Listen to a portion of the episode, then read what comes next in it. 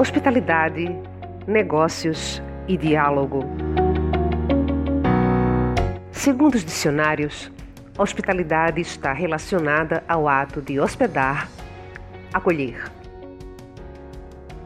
Acontece que nos dias de hoje, essa palavra ganhou um sentido muito mais amplo e assim aplica-se também a um número muito maior de empresas e negócios.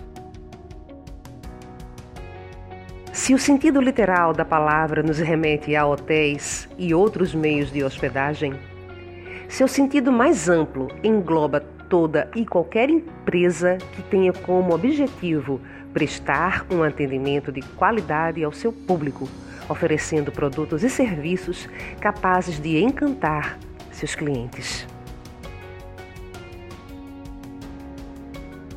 Atualmente, podemos afirmar que a hospitalidade é provavelmente uma das mais poderosas estratégias de negócios para qualquer negócio, sobretudo aqueles que lidam diretamente com o cliente. Um serviço comum é completamente diferente de um serviço com hospitalidade.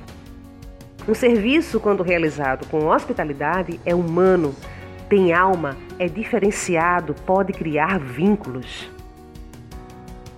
Um serviço puro e simples é tão somente uma entrega técnica. Um serviço com hospitalidade vai além. É aquele cuja entrega provoca um sentimento de pertencimento em quem o recebe. Um serviço sem hospitalidade é um monólogo. Decidimos como queremos fazer as coisas e definimos nossos próprios padrões de serviço. Segundo Danny Meyer, do livro Hospitalidade e Negócios, hospitalidade é diálogo. Para o autor, assim como na vida, os negócios também dizem respeito a como as pessoas se sentem. Existirá hospitalidade sempre que o cliente perceber e acreditar que o profissional que o atende está verdadeiramente ao seu lado, buscando oferecer o melhor e até mesmo o inesperado. A hospitalidade está presente quando o cliente percebe que aquele serviço é personalizado, diferenciado e espontâneo. Sim, a hospitalidade é um diálogo.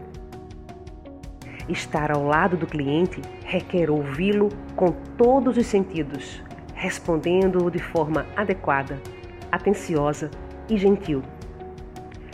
Um último aviso: não é possível treinar essa hospitalidade. Ela tem que ser espontânea, tem que vir do coração.